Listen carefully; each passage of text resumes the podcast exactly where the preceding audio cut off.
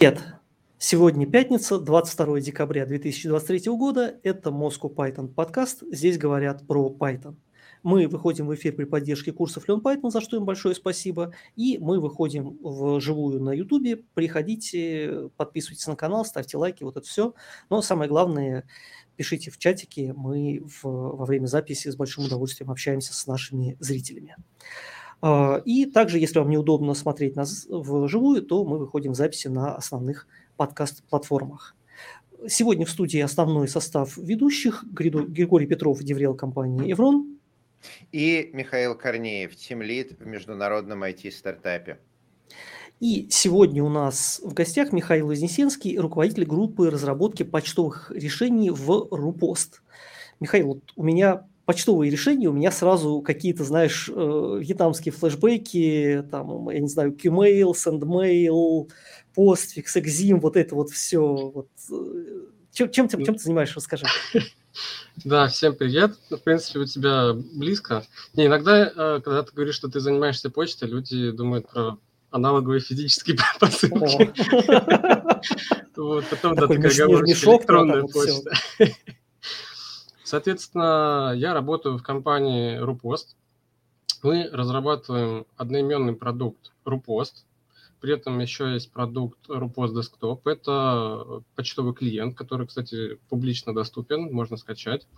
А компания Rupost уже входит э, в группу Astra. В общем, такая длинная цепочка, похожее название и так далее. Мы разрабатываем корпоративный почтовый сервер.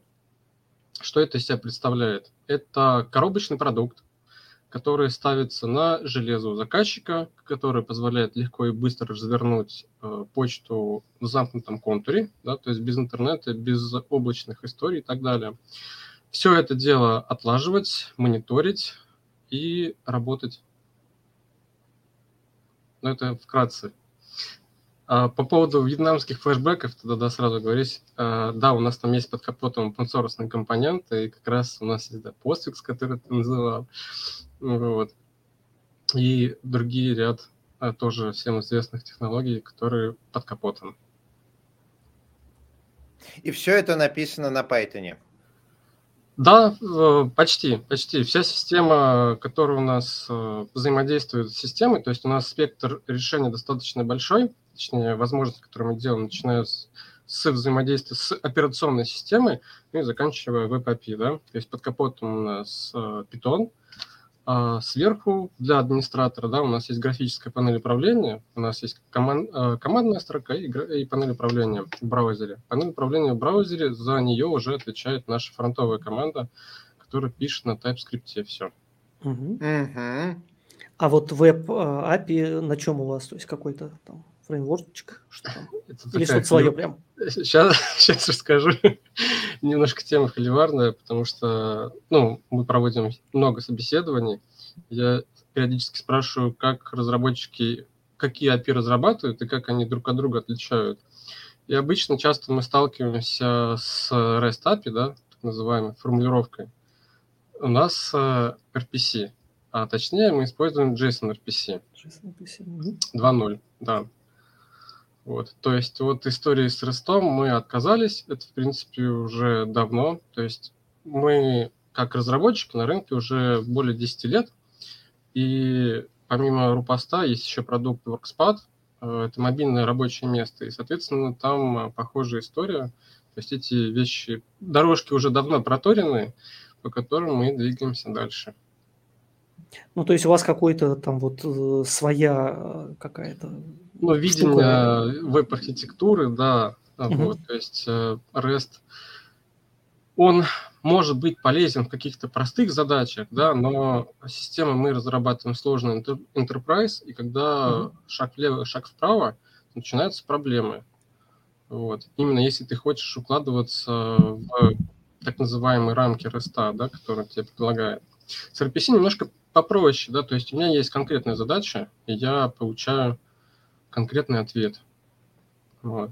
По этой же технологии у нас нет круда в классическом понимании, да, у нас опять же все зависит от задачи, от контекста и от происходящего. Какие-то общепринятые нормы практики, они, конечно же, есть, но API мы разрабатываем на основе JSON RPC.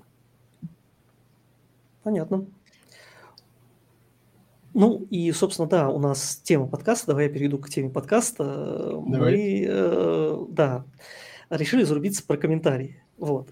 Давай я предлагаю тебе рассказать твое видение, да, вот там, как, как ты считаешь, что надо с комментариями делать, а потом, ну, потом зарубимся.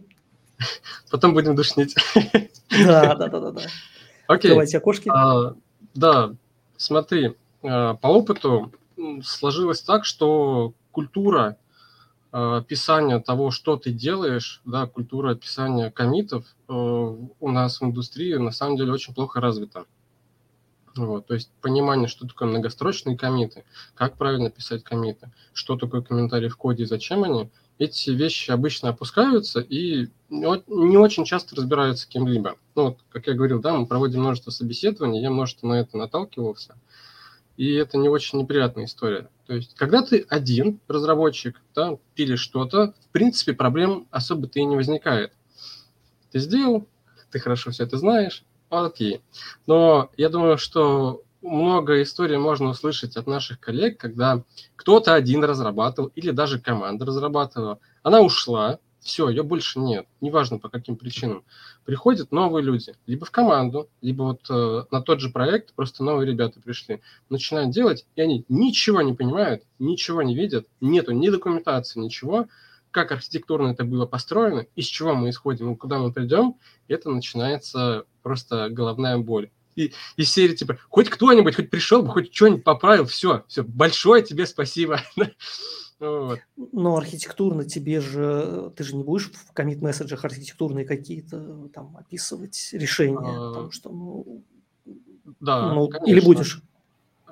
А, нет, нет, нет, это настолько сильно мы а, не, не делаем таких вещей. А, но мы у себя в проекте, да, а, мы документируем все, все классы, все функции, потому что когда человек приходит, смотрит, он не понимает сначала, что это вообще такое. Он прочитал, что она делает, какие у нее входные данные, какие выходные. Вот. Это в будущем поможет, во-первых, если нужно сгенерировать документацию, вот, потому что, опять же, строки документации очень часто, если кто-то и пишет, то пишет в вольной форме. Но на самом деле на них тоже есть style guide-ы. Это NumPy-евский, гугловый style guide, э, текст, так называемый RST, который использует а, Python сообщество, да, а вот, все либо у них, они обычно RST используют. А, ну, собственно, три, да. Там есть четвертый, но он как бы мертвый, поэтому можно опустить. А, и это позволяет через Sphinx, да, если мы посмотрим питоновскую документацию, она сгенерирована на Sphinx, и через него мы можем сделать а, свою документацию. Это очень полезно, если это публи, публичная API, да, создается. Вот. И опять же, это всегда подсказка для разработчиков, что здесь. Но это касается только классов и функций. А дальше, углубляясь внутрь кода, начинаются разнообразные интересные вещи. Прежде чем мы начнем говорить про разнообразные интересные вещи, Михаил, позвольте мне, как нейрофизиологу-любителю, почелленджить тезис о том, что комментарии писать хорошо, потому что когда-нибудь в будущем из этого кода может быть сгенерена какая-то внешняя документация на опишечку.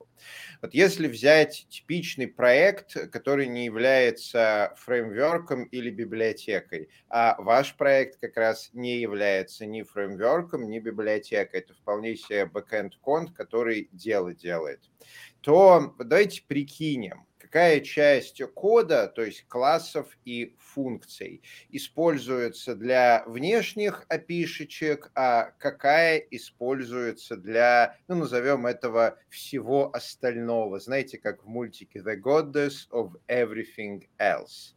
И вот что-то мне подсказывает, что даже в самом-самом-самом благоприятном случае кода, который хоть как-то связан с внешними API-шками, это от силы 10%. Ну, не может быть в каком-то бэкенд бизнес эм, коде больше 10% связаны с внешними API-шками.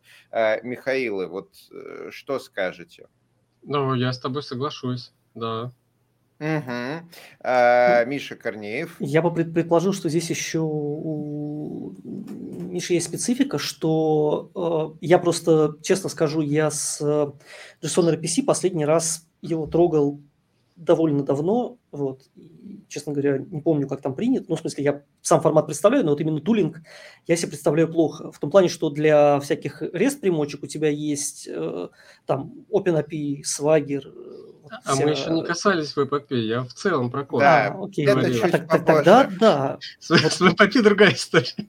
Да, и так вот, смотрите, в чем заключается челлендж, в чем заключается мой поинт что вот этот вот аргумент, а, что давайте писать комменты везде, а, оно в будущем может пригрозиться для пишечек а этих опишечек в лучшем случае 10%. В реальности в проекте вообще может не быть торчащих наружу опишечек, и у проекта может, в принципе, у большинства проектов нет никакой необходимости в документации, именно, э, в генерации именно API документации. И вот мы, получается, пишем комментарии 9 из 10 для заявленной цели генерации из них документации не пригодится никогда. А писать комментарии – это довольно тяжелая, сложная работа, этому надо учиться. И вот насколько этот поинт вообще валиден, что давайте писать комменты, пригодится для документации. Ну нет, не пригодится. Смотри. Здесь э, можно еще два выделить пункта важных. Первое – это внешний аудит сертификация и другие все вещи. Соответственно, э, другие ребята могут при необходимости да, прочитать, проанализировать код и так далее. Вот. Это первый пункт, и очень на самом деле важный. А второй пункт, что э, проблема нейминга – это нерешенная задача программирования. Соответственно, когда мы начинаем разбирать какие-либо функции или методы – иногда может сложиться впечатление, что здесь вообще ничего не понятно. То есть на вопрос, что это, оно не отвечает, нам нужно сейчас попытаться понять, что здесь происходит. Функция зачастую не всегда бывает в рамках там 50 строчек, да, это могут быть прям гиганты, мы как бы совсем сталкиваемся, разные вещи бывают. И что здесь происходит и к чему мы должны перейти? Вот докстринги позволяют тебе объяснить э, вкратце, что здесь происходит. Ну, Иначе кажется... мы больше времени потратим на чтение и понимание того, что здесь. Смотри, ну вот эти большие Безусловно. функции, это же, как кажется, это проблема не с документацией, а с тем, что вот такие большие функции, это, ну, я могу себе представить очень редкие кейсы, когда без этого никак. Но это прямо должны быть какие-то очень специфические кейсы. Просто если люди пишут функции там на, я не знаю, э, на 500 строк, то, наверное, проблема-то не в комментариях. А, не совсем так, потому что в любом, в любом проекте есть свои костыли, есть свое легаси, и это нужно как-то фиксировать. И мы, как legacy, разработчики... Легаси же, оно уже было до тебя. То есть ты приходишь, вот там легаси, ты пытаешься переписать нормально. То есть, нет, если ты просто... Нет, это... нет, не всегда, не всегда. Иногда а, из-за непонимания, допустим, слабого, или из-за слабого слабой компетентности в какой-то области, мы начинаем что-то придумывать. Потом возникает, что это уже есть, или мы там делали велосипеды, и мы можем сделать что-то лучше, поновее, то есть начинается рефакторинг, начинается другая история. Безусловно, но это другая история, это не про генерацию документации. И вот, кстати, но а, я в наши... целом по документации, что да, это опять же влияет, какие костыли были и что происходило, и для чего это. А еще в строках документации можно указывать ссылки на а, другие документации, не обязательно свои, да, если там внешняя API, внешний какой-то источник, с чем ты работаешь, библиотекой. Почему было принято решение именно это, а не это? Вот тебе, пожалуйста, дополнительный кусок описанный. А, а, а вот тут я вот как раз влезу. Мне кажется, это очень важный поинт, потому что когда мы... То есть у нас бывают там, по большому счету, ну, сильно упрощая, два случая, когда нам нужны комментарии я сейчас сильно упрощаю. То есть, когда мы пишем какой-то очень сложный код, там реализуем какой-то сложный алгоритм, который не сразу поймешь, да, там, который требует каких-то специфических знаний, или какая-то реально хитрая оптимизация, когда ты там прям реально байтики переставляешь, и понять, что тут происходит, э, не покурив того, что автор, довольно тяжело. Это понятно, но это как бы кажется, что если ты пишешь продуктовый код, там такой конечный клиентский, это довольно редкий кейс обычно бывает. Вот. А вторая история – это когда ты говоришь, когда ты принимаешь какие-то бизнес-решения по большому счету. То есть ты делаешь какую-то штуку, потому что какую-то неочевидную штуку, потому что бизнес сказал. Вот тут вот, я не знаю, по вторникам, когда фаза Луны, я не знаю, в первой трети, да, Меркурий спрятался там за тучкой, вот мы прибавляем единичку. Это понятно, но в этом случае, ну то есть у нас же у всех есть какие-то там джиры, я не знаю, что там, кроме джир сейчас модно.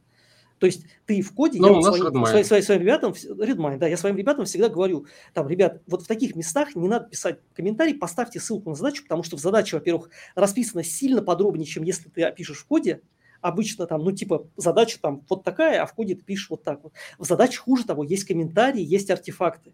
Там какой-нибудь скриншотик, какой-нибудь файлик с данными, какой-то еще, вот. То есть просто как бы этот самый решеточка и ссылочка на там у нас Asana. А, позвольте вас э, снова э, почелленджить. Э, да, как уже поняли наши слушатели, сегодня я буду выступать в роли адвоката дьявола и выступать против комментариев. Ну, дисклеймер, я не то чтобы против, просто в моей секте читаемого кода, кода, который рассказывает истории, я считаю, что нужно в первую очередь стараться, чтобы историю рассказал сам код.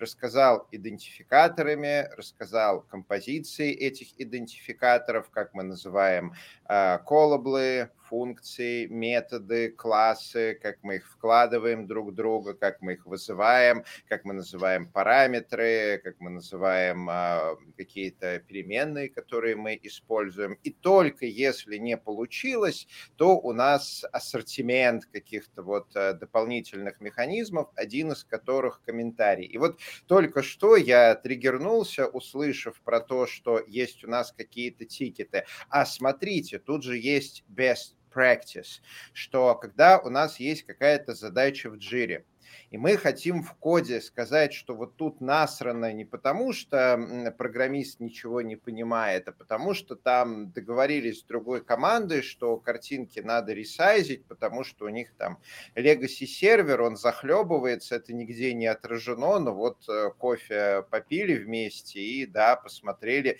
действительно захлебывается, действительно написано на перловочке, действительно починить нельзя, поэтому будем ресайзить. И вот такие вещи вещи, смотрите, когда мы а, в сообщении к комиту, с которых начинал Михаил, Михаил, пишем, что вот этот комит closes такой-то тикет в Jira, оно у нас остается. И когда мы смотрим на код, понимаем, что мы не понимаем, то что мы говорим? Мы говорим нашей IDE-шке, а покажи-ка нам blame.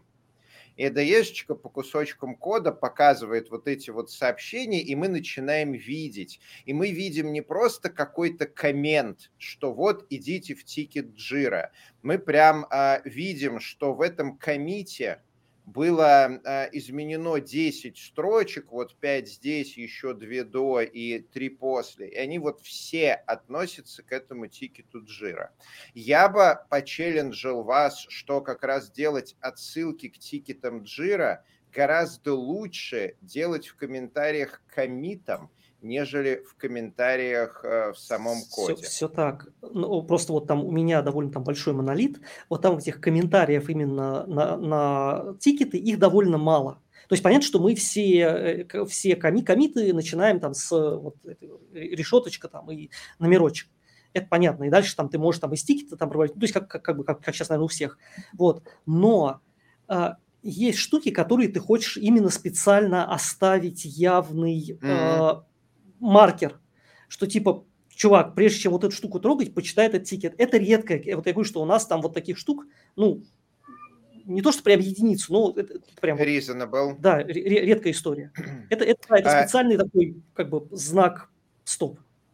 А вот, Понятно, кстати, да. предлагаю спросить э, нашего гостя, потому что мы-то уже много лет этот подкаст ведем, и в целом наши позиции всем нашим постоянным слушателям более-менее известно. То есть за что топит Гриша, на какой минуте он начнет рассказывать про кошелек Миллера, на какой минуте у Миши будут вьетнамские флешбеки. Это нашим слушателям более-менее ясно понятно. Поэтому мы стараемся приглашать гостей, чтобы именно было обсуждение с другими людьми.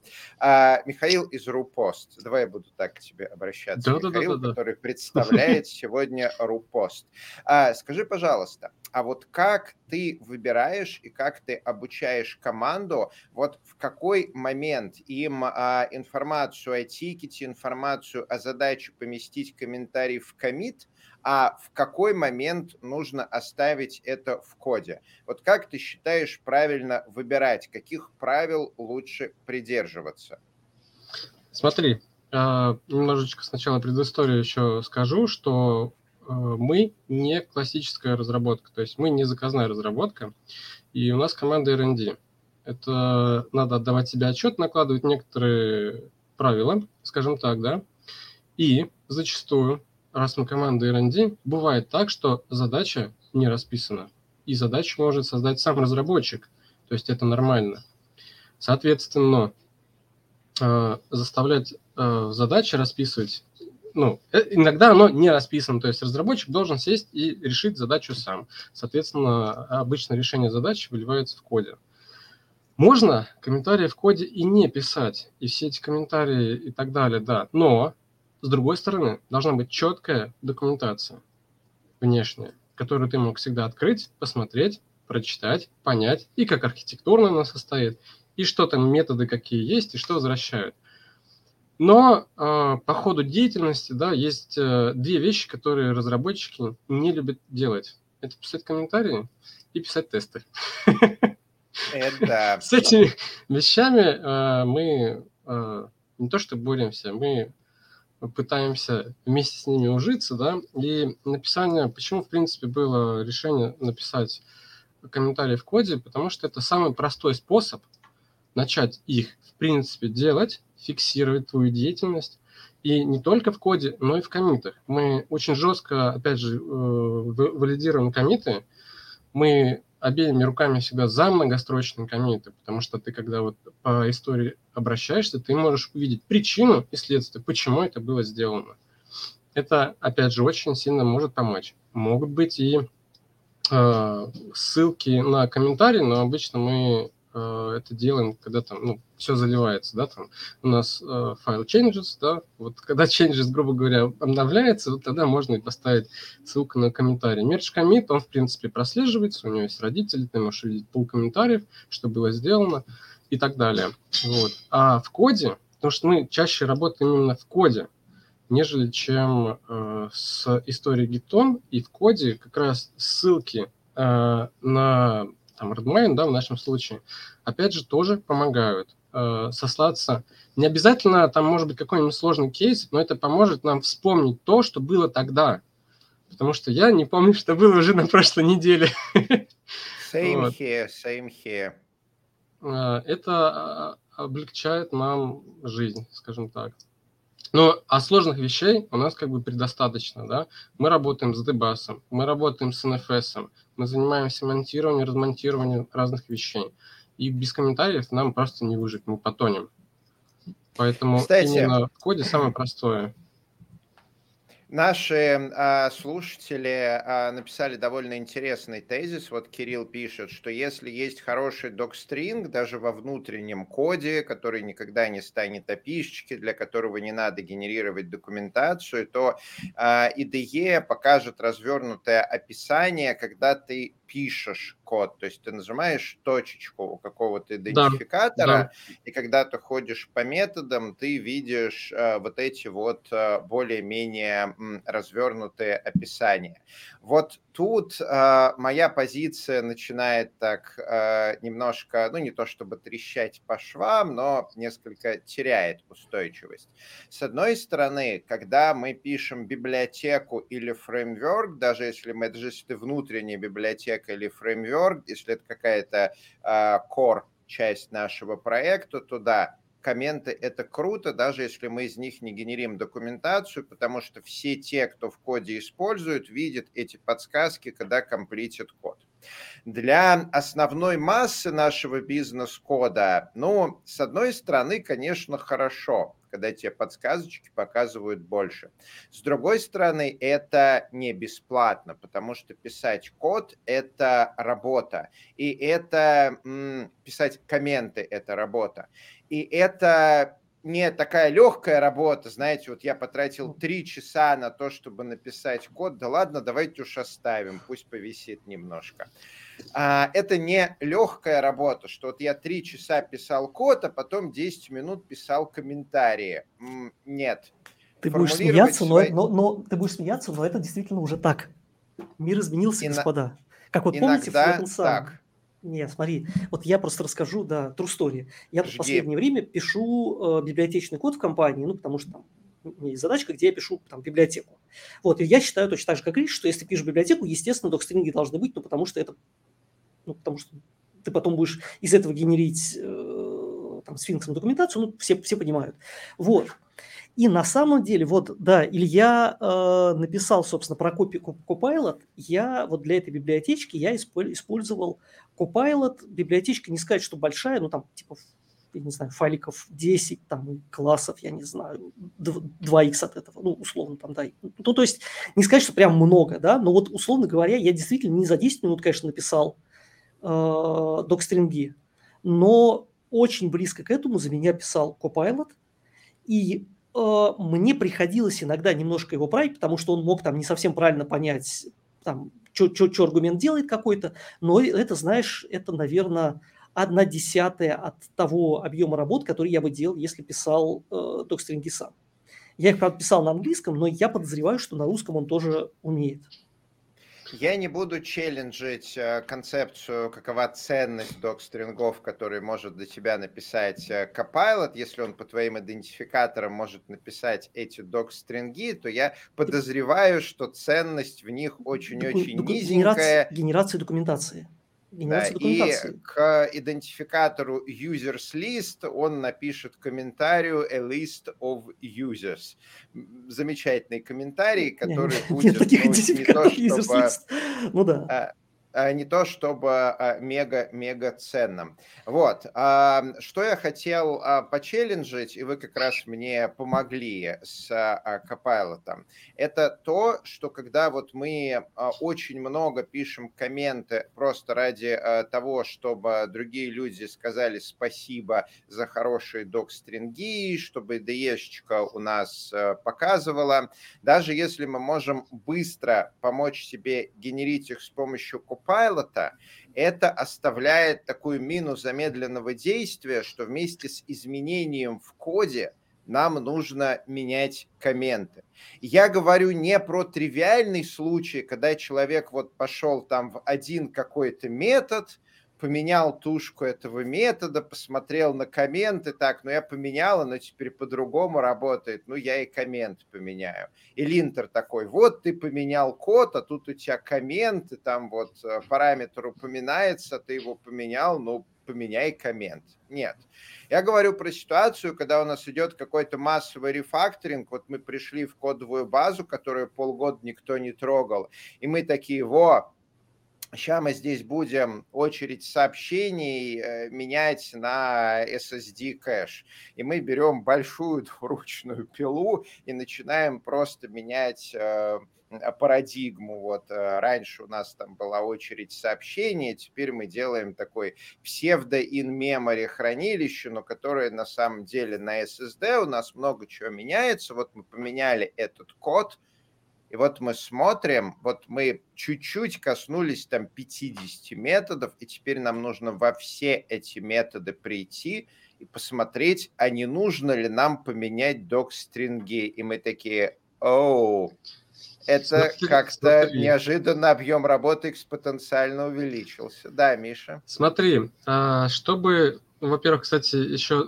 я не до конца ответил на твой вопрос, типа как мы пишем, да, пишем мы все на русском.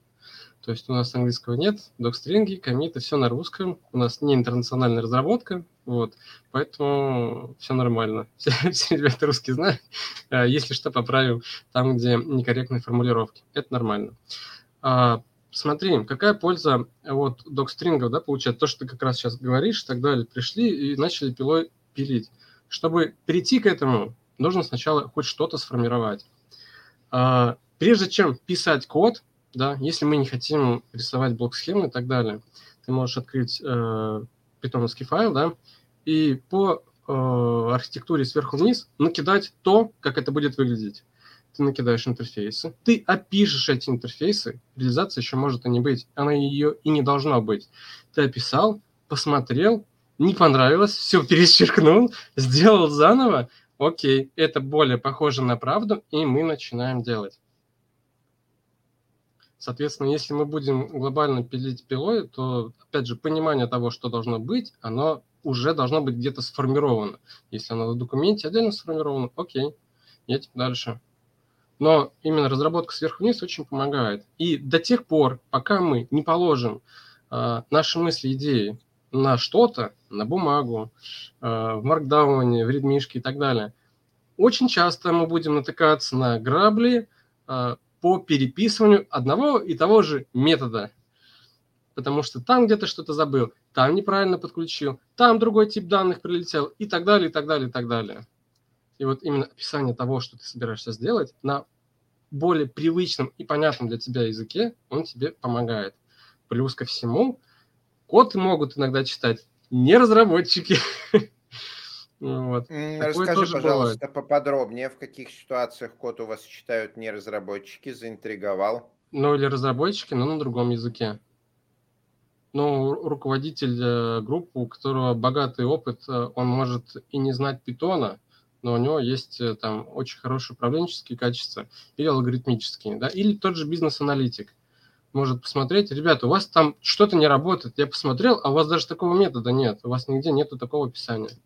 Вполне себе живой кейс. 30 а, секунд. У нас прыгает вот эта плашка. А, давайте-ка с ней а, поборемся. У кого глючит веб-интерфейс? Тут есть три человека, которые могут включать плашку. Миша, ты включаешь плашку? Нет, я ничего не трогаю. А, не ко мне вопрос. Тоже не трогаю, я думал ты. Так, я не включаю плашку. У нас еще есть ассистент. РМРФ.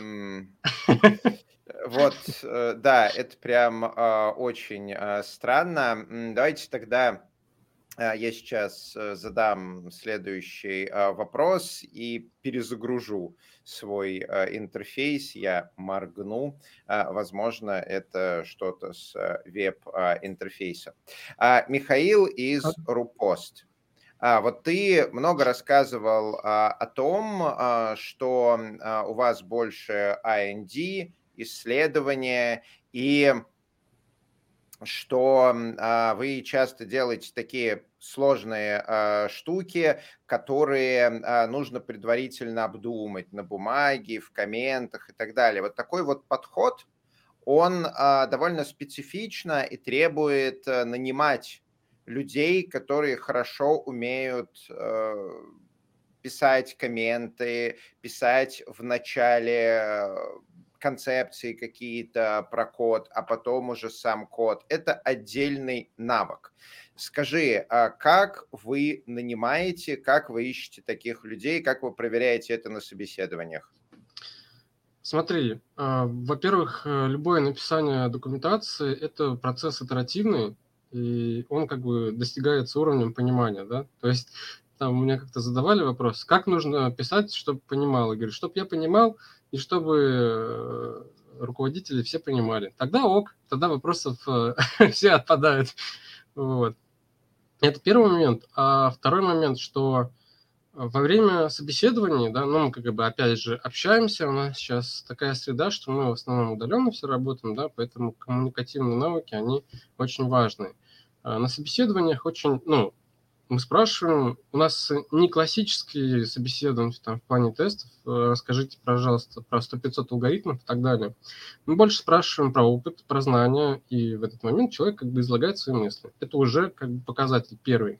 Второй, очень немаловажный фактор, лично для меня, это участие в open source проектах. В принципе, да, какая-либо mm-hmm. активность.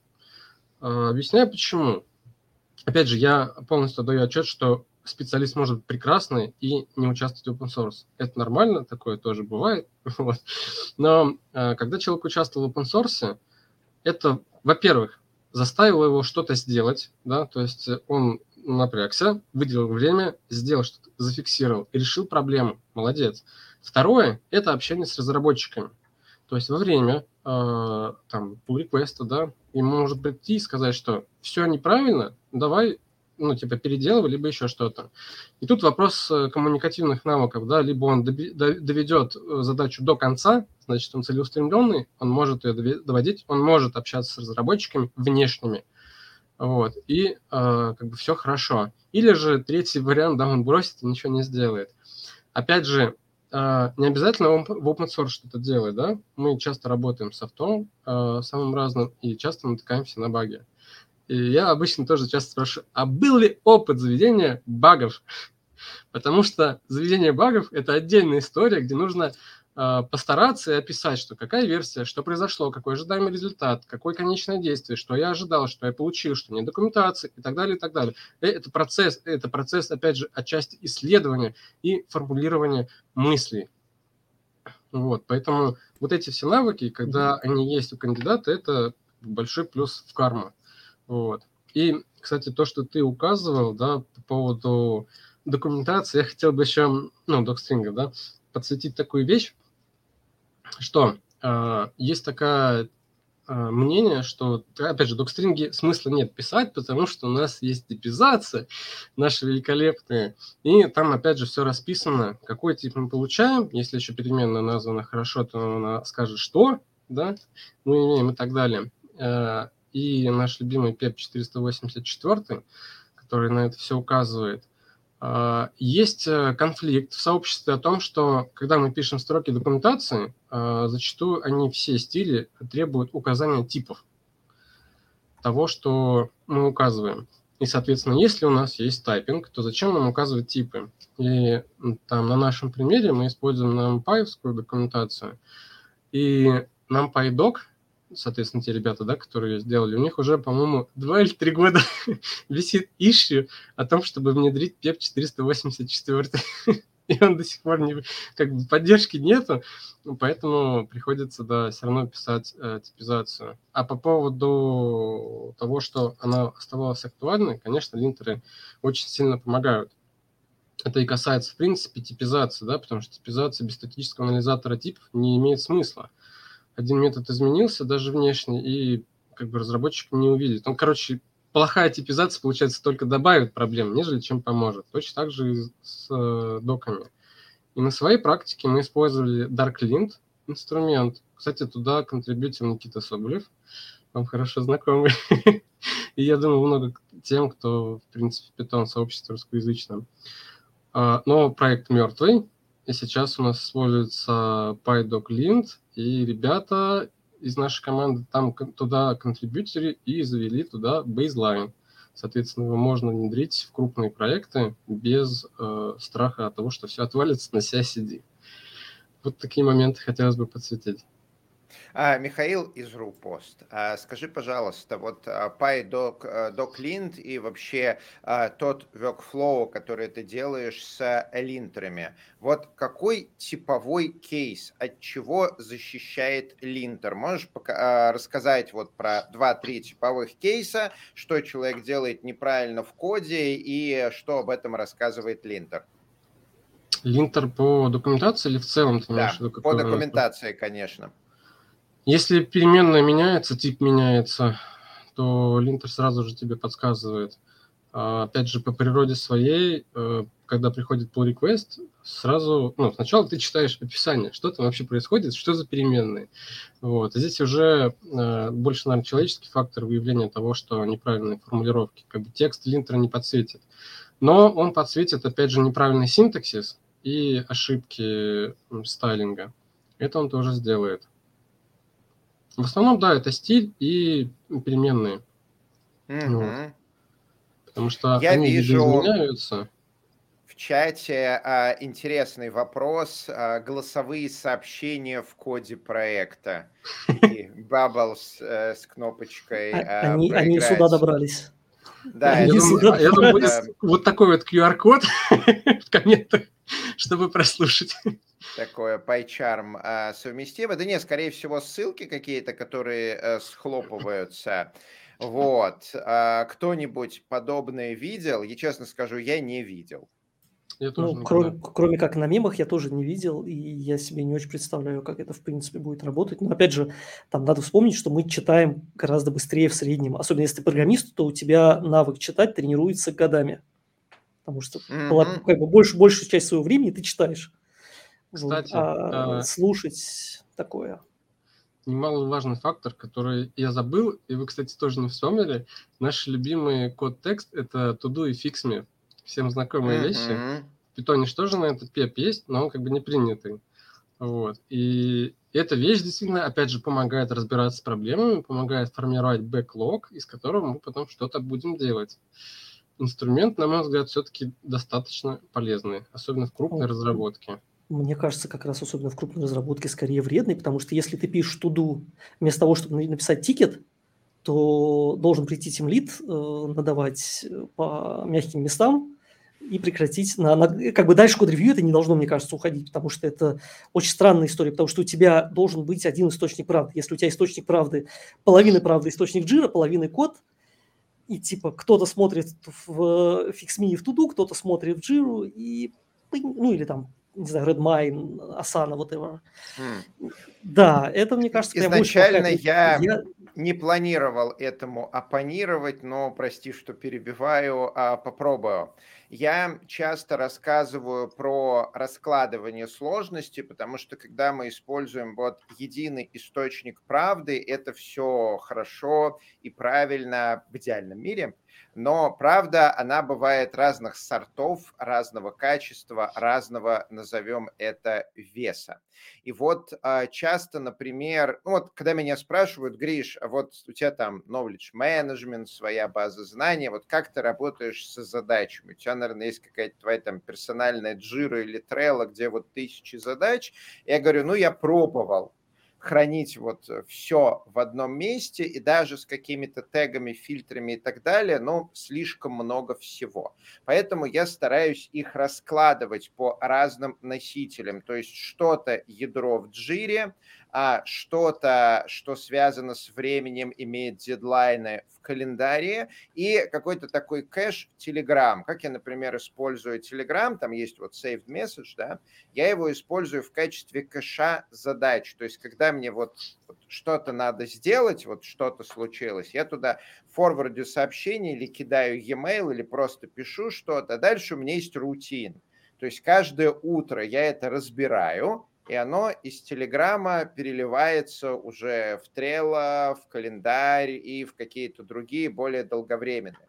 И вот также to-do и fix-me в коде, они не заменяют задачи в Jira, они могут быть э, комплементарны, то есть это такой кэш технического долга, который в соответствии с спринтами, итерациями, политики работы с технического долга, то есть у команды в какой-то момент, ага, мы работаем над техническим долгом, и где мы возьмем технический долг? А вот мы его сейчас из проекта возьмем, сколько там накопилось, отсортируем, и часть его а, перейдет в бэклог.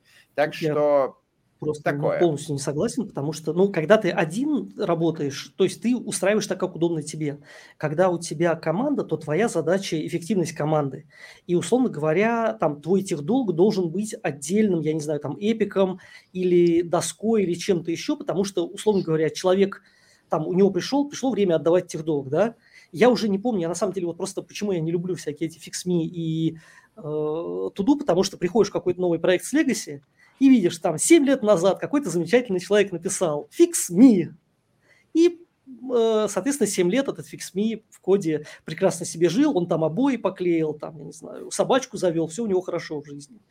Вот. Если это техдолговый эпик, то ты его, соответственно, либо регулярно грумишь и говоришь, что вот эту вот хрень мы не будем делать, но у тебя есть вот тоже как бы человек, как бы разработчик говорит, окей, я сегодня занимаюсь техдолгом, я пошел в этот эпик, посмотрел, какая задачка на меня смотрит, взял ее, и все, мне не надо ходить по коду, там, особенно, когда у тебя несколько проектов может быть, то есть там у тебя, там, не знаю, три репозитория, пять, там, 7, 50, и вот в этом случае эти туду, они становятся просто могилой, такой, такая вот братская могила, куда уходит задачка умирать. Поэтому я прямо я... считаю, я, я, я туду сам использую только когда я пишу код. Вот я сейчас пишу код, прямо сейчас. Ну, в смысле, вот, э, я себе, я там пишу какой-то метод, и внутри метода я пишу себе туду, но, условно говоря, правило такое, что до комита туду не должно доживать.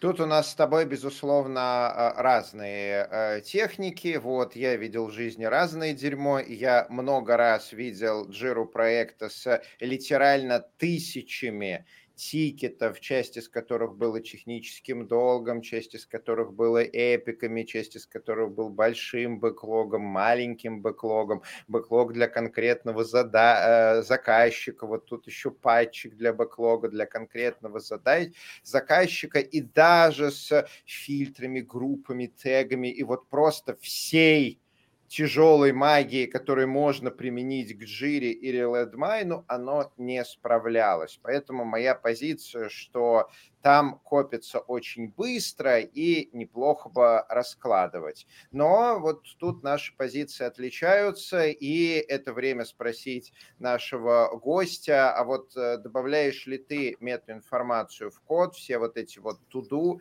фиксми и прочие метакомменты, какая у тебя политика работы с ними?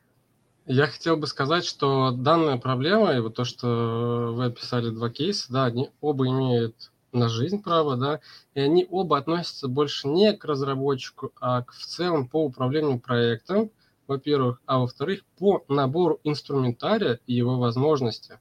И только после этого уже складываются определенные бизнес-процессы. У себя в коде мы пишем, да, объясняю почему, потому что э, завести задачу, допустим, в Redmine, а потом уже ее отфильтровать, да, отчасти, чтобы понимать, потому что бэклог проходит, возвращаемся, читаем, ничего не понятно, задача не актуальна, удаляем. ну вот. А в коде это просто шорткат, по сути, потому что во время оформления pull реквестов ты этот туду и прочитаешь, ты этот fix и прочитаешь. И так как у тебя есть fix и кусочек кода, ты больше контекста сразу же получишь, нежели чем ты посмотришь в бэклог, если там опять же, некорректно было сформировано или недостаточно расписано, будет больше непонимания того, что происходит.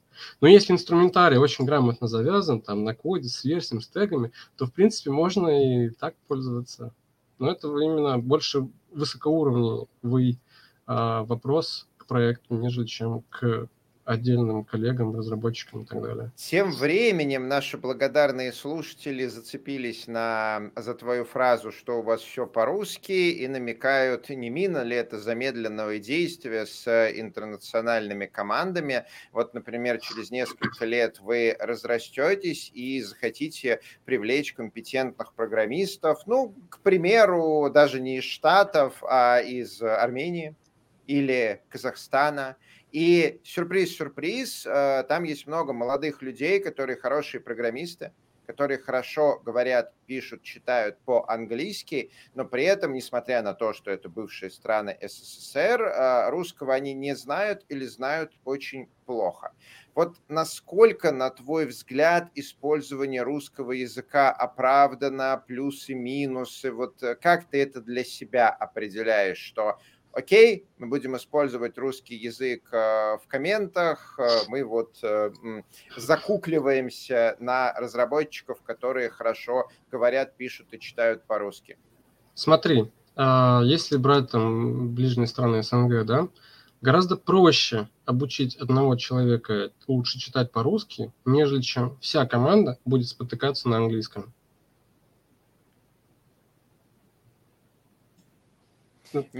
Все. Может быть, то, что я понял э, вопрос, то, что у них уже интернациональная команда, и, соответственно, английский это как это как некий минимальный общий э, там, язык, который все более-менее знают как-то. Вот мне кажется, опять же, вот, господа, сегодня 22 декабря 2023 года, я напомню спойлеры, вот, э, в смысле есть дофига инструментов, которые помогут вам ваш английский поправить. Да, сейчас там из с территории России некоторые из них сложно использовать, там Grammarly, чат GPT прям отлично справляется, ему даешь строку на русском, говоришь, переведи меня на английский, даже можно еще ему сказать, он там по умолчанию так немножко формально переводит, ну там, я не знаю, или можно да, там переведи это как, сделать. Переведи как программист, ты синьор программист, да, код делает то-то, переведи эту строку да. с русского на английский. Они, он, он я... прям все четенько пишет, это прям, прям там английский нормальный, его легко читать, и вот это прям инструмент, я пользуйтесь тулингом. Воз, возразить насчет этого, этой темы, а, объясняю почему.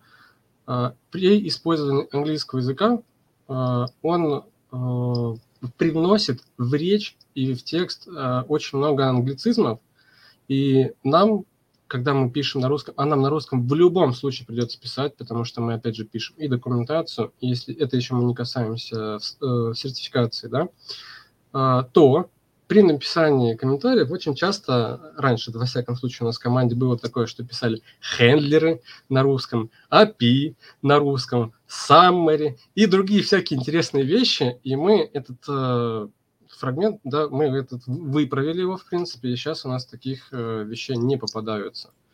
Вот. Прости, и... как компи... слово компьютер там не стоит, например, то есть оно тоже, в общем, не русское, я спойлеры. Нет, компьютер, я, что... Э, я не знаю, Python, э, IDE, у нас Если, в IT... Я, я, я к тому, что да. этот термин хендер, он понятен, он разработчикам понятен, и в, в сленге языковом, языковой речь это ну, более-менее употребимо. Когда мы пишем что-то, описываем, и писать хендлер на русском, это отвратительно, как и API. То есть, если термин на английском, напиши его на английском.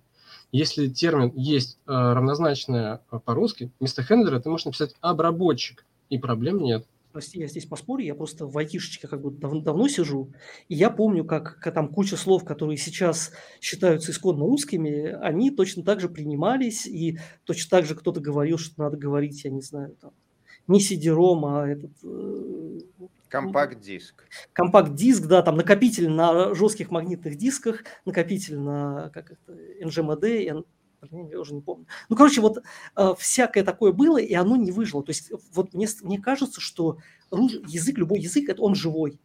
То есть ты можешь попытаться в локальном как бы его как-то придушить, но он язык живет независимо от твоего желания, от желания каких-то там э, людей, которые хотят вот ввести а законы. А душиться никто и не планирует. Просто Почему? главное выбирать правильные термины. Вот смотрите, а, допустим, ССО, да, всем известно там, э, точнее, ОСС, ОСС, я неправильно сказал, Open Software, э, software, господи, Open Source Open Software, source да, да, ОСС. В документации ну, ты как бы можешь, наверное, написать с учетом глоссария, но гораздо правильнее и грамотнее будет написать СПО, свободное программное обеспечение. И я же говорю, когда мы готовим документацию, ну, то есть, нам не надо забывать Вместо, вместо компьютера я напишу вычислительная машина, правильно? ЭВМ, по до сих пор документация, это нормальная терминология ЭВМ. Я, я, я, я, я очень давно не видел ЭВМ. Вот, ну окей, ладно, интересно. Но я расскажу историю, что когда мы делали документацию, э, там был графический пользовательский интерфейс, да? Ну, как бы мы все привыкли говорить GUI, этот термин, а, но в документации ты не мог это использовать. И мы сделали свой термин GPI, графический пользовательский интерфейс. Огонь! Ну, просто Но, кстати, человек, еще... придет а... в компанию, он не поймет всех этих ГПИ и там что-то еще там. Ну, ГПИ, э, СПО, потому так. что, что, что, что такое СПО? Вот, не, СПО – это уже устоявшийся термин. Если посмотреть э, про другие операционные системы, это очень часто встречается. СПО – это устоявшийся термин. А по поводу, кстати, вот э, ты указывал, я забыл, как он назывался, клип, да, клип, короче, и, да, инструмент. Copilot. Да, да, да, и вот. А, на моей практике, когда я сдавал диссертацию, я писал АИ, да, на английский манер, потому что больше уху был привязан, да, угу. а, за, за что меня руководитель говорит, тут мы писали по-русски, а тут внезапно козырнули английским термином. Нужно писать и искусственный интеллект. И тогда вопрос Ну, прости, а гид, это гид, корректно. гид как вы пишете? А гид на английском это как бы термин. Ну, так, а, Кстати, а, этот самый а, АИ, прости, это такой же термин, как и гид. Ну, то есть, чем, в чем, в чем принципиальная разница? Ну, не совсем. Есть вот тонкости при формировании документации. Есть, ну, то есть это а требование какой-то официальной, как это, то есть если, если ты сдаешь, работаешь с государством, у тебя там какие-то немножко свои обычные требования, которые ты должен просто типа принять или, или, или уйти. Ну, отчасти. Смотрите, кстати, интересный момент. Э, вот мы все привыкли говорить комиты, да, в гите. Ну, uh-huh. пишем комиты ну, и так далее. Но если посмотрите э, литературу, то там написано фиксации. Мы я такую литературу ни разу не видел. Это ну, вот у меня прям кажется, литература. книга ну, так, есть, да? А автор этой литературы сделал перевод и придумал этот термин. То есть есть много авторов. Вот берет автор какой-нибудь там а, английскую книгу, берет гид и начинает думать, а как вот мне это назвать? Я могу сказать, это комит, могу фиксация, могу утверждение, могу чупакабра. А, нет, чупакабра пока кровь пьет, не могу. И вот э, человек придумывает какой-то термин, но он один вот один человек написал этот учебник, придумал термин и начинает использовать. А дальше эти термины начинают сражаться друг с другом. Ну, кто-то это, наверное, часть относится к да, кто-то говорит фиксация. И вот там через 5-10 лет какие-то термины побеждают. Поэтому я тут э, скорее согласен, что можно пользоваться разным, но быть готовым к тому, что оно проиграет. Вот у меня прямо сейчас великая битва, там а, огромная российские а, конференции, и у нас есть внутренний технический термин прогон доклада. Это когда а, выступающий пытается рассказать свой э, доклад э, зеркалу или куратору, или коучу, или на пустой сцене. Вот я сейчас пытаюсь этот непонятный никому термин прогон поменять на слово репетиция которое, как мне видится, будет более понятным. Вот у меня на 24 год такой план, он нормальный, но я готов к тому, что у меня может не получиться. Из серии вот сообщество может термин не принять. Музыканты вот, что репетируют перед концертом. Поэтому... Музыканты репетируют, но спикеры, они не музыканты. Поэтому вполне возможно к концу 2024 года я скажу, да, вот музыканты, репетируют, вот, вот, а, инструмент, а спикеры свои доклады прогоняют. Тут, тут, тут, тут тоже, да, еще как бы вопрос кон- кон- контекста, потому что как бы вот прогон – это не совсем то же самое, что репетиция. Ну, не совсем. Да, у нас сегодня подкаст лингвистический вдруг внезапно оказался. Такие лингвисты ну, потому сидят. что комменты, они прям располагают. А, уже практически 60 минут. Это было очень а, интересно. А, Михаил из Рупост, а, давай вот эм, а, а, подведем какой-то а, итог. А, скажи, вот а, ты уже давно этим а, занимаешься, для наших а, слушателей, Python-разработчиков, вот по твоему мнению, когда люди, разработчики пишут комменты в коде. Вот что самое важное, что важнее всего, зачем нужно прям внимательно наблюдать, чтобы не обосраться? Важно, как Чехов, э, краткая сестра таланта, да, четко излагать свою мысль и четко излагать то, что там будет, и не забывая подсвечивать, очень важный фактор, подсвечивать все подводные камни. Спасибо тебе большое. Кстати, в э, комментариях суфлируют, что комит это нифига не фиксация, а сохранение. Мы сохранились. Отдали на сохранение. Фиксация изменений. Заморозка, да? Заморозка. Вот, вот, сейчас мы... Но это интересный факт. Положил в книгах это появляется, то есть это прошло уже редактуру, то есть уже прошло, люди посмотрели, и они согласились с этим. Не один человек, не один. Ну, редактуру, это как раз они, э, у тебя согласился редактор, который обычно, насколько я вот представляю себе, как издание книжек происходит, там редакторы, они обычно не совсем прям, ну, как бы люди, которые программированием на, на, зарабатывают на жизнь. И, э, а чтобы быть в, как бы, в актуальной терминологии, тебе надо быть, потому что каждый год у тебя, вот там, не знаю, как Copilot, в прошлом году э, никто Copilot, ну, окей, в прошлом году Copilot был, но про него знали на самом деле очень небольшое количество, ну, там, чат, чат GPT. Вообще термин GPT, вот, ну, там его можно, конечно, перевести на русский. Но, но это, все имя нарицательное получается.